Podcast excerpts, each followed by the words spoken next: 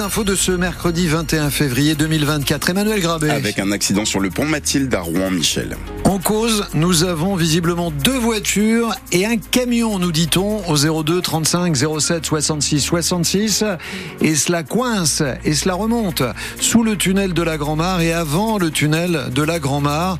On parle de plus de 20 minutes de retard. Déjà, si vous n'avez pas encore franchi, vous êtes devant et au début d'un embouteillage d'une grosse vingtaine de minutes, rien que pour arriver au tunnel de la Grand-Mare. Ça souffle aujourd'hui. Jusqu'à 65 km dans la douceur, jusqu'à 13 degrés et avec des nuages et de la pluie. La météo complète après les infos. Ça va, euh, Emmanuel? Impeccable, vous vous sentez bien, vous êtes. Non, mais je prends une nouvelle, je suis, je suis sympa parce que France Bleu a assisté à des cours d'empathie. Alors je mets en pratique. Euh, là, c'était à l'école primaire. On est à Canibarville ce matin dans le dans le pays de Caux pour voir à quoi ça ressemble ces cours d'empathie. C'est l'une des mesures de l'éducation nationale pour prévenir le harcèlement scolaire. Ils sont expérimentés euh, depuis janvier dans une dizaine d'écoles en Seine-Maritime, un millier à travers la France.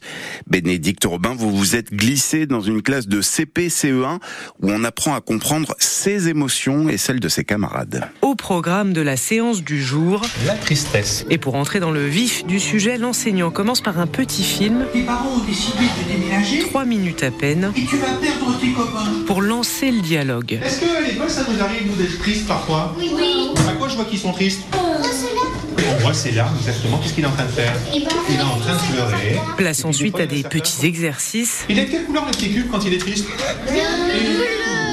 Donc vous allez préparer un crayon bleu. Pour colorier, écrire. Alors, Luna, tristesse, ça commence par quelle lettre? T J'adore ces séances, c'est pour euh, apprendre euh, les émotions. On peut aider quelqu'un. Et en plus, ce matin, on a pu avoir des missions d'empathie. Pour moi, c'était sourire à quelqu'un avec toute ta sympathie. Tu l'as faite ta mission? Oui. Est-ce que la personne, elle a souri aussi Oui. Et ça t'a fait quoi comme émotion, toi, à l'intérieur de toi? La joie. La connaissance de ses propres émotions, c'est pas de l'empathie. L'empathie, c'est se mettre à la place de l'autre et agir. Franck Nicolas est l'enseignant et le directeur de l'école. Donc nous, avec nos petits, on essaye de créer des situations pour essayer de les faire Et puis après, dans un second temps, quand ils arrivent à repérer des situations dans la cour de récréation ou dans la classe, on leur demande ce qu'ils ont fait. Parce que ce qui est intéressant, c'est savoir quelle est l'action qui a été faite. Puis essayer de développer un climat comme ça, euh, de bonnes relations entre les élèves. Puis ben, faire en sorte que ça aide à mieux apprendre. Mieux apprendre dans la bienveillance. Et l'objectif de cette expérimentation, c'est d'en tirer un bilan au mois de juin pour une généralisation possible à la rentrée de septembre. Bon là, on est moins empathique. Hein. Quatre écoles vont fermer définitivement en septembre dans l'heure. L'école de Saint-Pierre sur la commune nouvelle de La Chapelle-Longueville, celle de Favrol-la-Campagne, de Berville-la-Campagne, de Vexin-sur-Epte. La carte scolaire 2024 a été dévoilée hier, dessinée avec 27 enseignants de moins, dans un contexte du baisse du nombre d'élèves, 865 de moins à la rentrée dans l'heure. Vous retrouverez les chiffres en détail sur francebleu.fr et l'application ici. L'inscription de l'interruption volontaire de grossesse, l'IVG dans la Constitution, en débat en ce moment au Sénat. Est-elle menacée en France? Faut-il sanctuariser ce droit des femmes? On pose la question ce matin à la sénatrice Les Républicains de la Seine-Maritime, Agnès Canaillet, invitée de France Bleu Normandie. Elle est avec nous dans une dizaine de minutes. Les communistes de la Seine-Maritime saluent l'entrée de Missac et Méliné Manouchian aujourd'hui au Panthéon. Avec eux, c'est tout l'engagement de la classe ouvrière, des communistes et des immigrés contre l'occupant nazi qui sont enfin mis à l'honneur. Voilà ce qu'ils écrivent dans un communiqué. Pour la première fois, un résistant communiste entre au Panthéon, communiste et étranger, arménien. Misak Manouchian, la figure centrale de l'affiche rouge. 80 ans, jour pour jour, après avoir été fusillé par les Allemands au Mont Valérien avec 22 de ses compagnons. Il va reposer aux côtés des grandes figures de la nation, Cyril Ardo. Je suis sûr que le peuple français et tous les combattants de la liberté sauront honorer notre mémoire dignement, écrit comme un testament Misak Manouchian quelques heures avant d'être fusillé.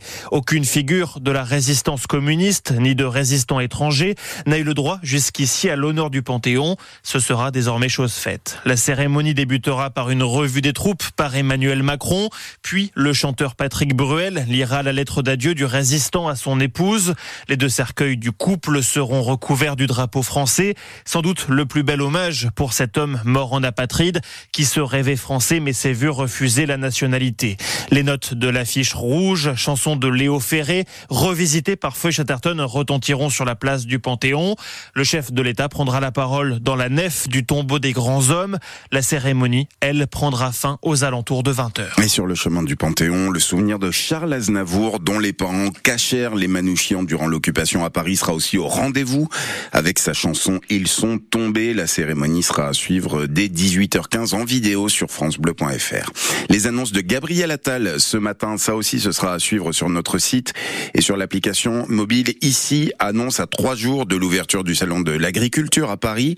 Le Premier ministre doit donner des détails sur la loi d'orientation agricole. Il sera question de simplification administrative, de stockage de l'eau, de réglementation des haies, entre autres. France Bleu Normandie, il est 8h05.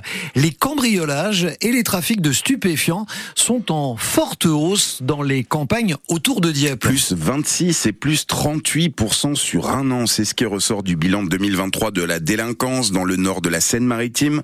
On note aussi la lutte contre les réseaux de passeurs qui s'intensifient. C'est l'une des priorités de la justice dans le secteur où les affaires se multiplient. Exemple encore le mois dernier à Dieppe, c'est Étienne Thieffry, le procureur de Dieppe, qui nous le raconte. C'était un, chauffeur euh, international qui essayait de dissimuler deux adolescents dans des sacs de sport avec euh, des trous pour leur permettre de respirer sans être euh, vus de l'extérieur en cas de contrôle par les services de sécurité au sein du port transmanche.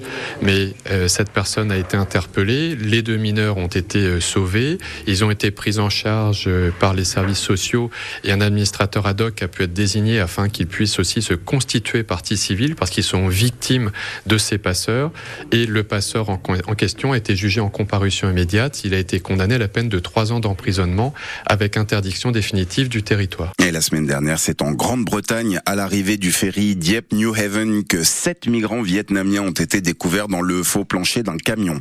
L'arnaque aux faux policiers gagne toute la Seine-Maritime. Une femme de 86 ans en a été victime lundi à Auto-sur-Mer, après Dieppe, Rouen ou encore en la mi-voix. Le mode opératoire toujours le même de faux agents qui prétextent être aux trousses d'un cambrioleur pour inspecter votre domicile et vous dérober des biens de valeur. Visiter les plages du débarquement et, et le cimetière américain de Colville-sur-Mer, c'est toujours un choc. Surtout quand on a 13-14 ans. France Bleu Normandie a accompagné dans leur visite mémorielle les élèves d'une classe de 4e, 3e du collège Georges Braque sur les Hauts de Rouen. Anne-Lise nous a confié son ressenti après la visite. Déjà, j'ai trouvé que c'était beau. Parce que quand on va dans des cimetières, en général, euh, c'est pas forcément beau ou quoi. Et du coup, euh, là, j'ai trouvé que c'était beau et qu'il y avait beaucoup, beaucoup de monde. Ça fait un peu bizarre parce que quand on nous parle de guerre, on n'imagine pas qu'il y ait autant de morts. Genre, on ne on visualise pas. Et du coup, bah là, ça nous permet de visualiser un peu. Reportage euh, en longueur avec ces collégiens dans le plus de France Bleu Normandie après les infos de 8h30. Dans les prochaines infos, on va revenir aussi sur l'échec de la candidature de Rouen pour devenir capitale européenne de la culture. Le jury a rendu son rapport hier. Il pointe un manque de détails et de clarté du programme rouennais. Et puis encore une victoire des Dragons de Rouen. Hier soir, c'était contre les Spartiates de Marseille à la patinoire de l'île La Croix.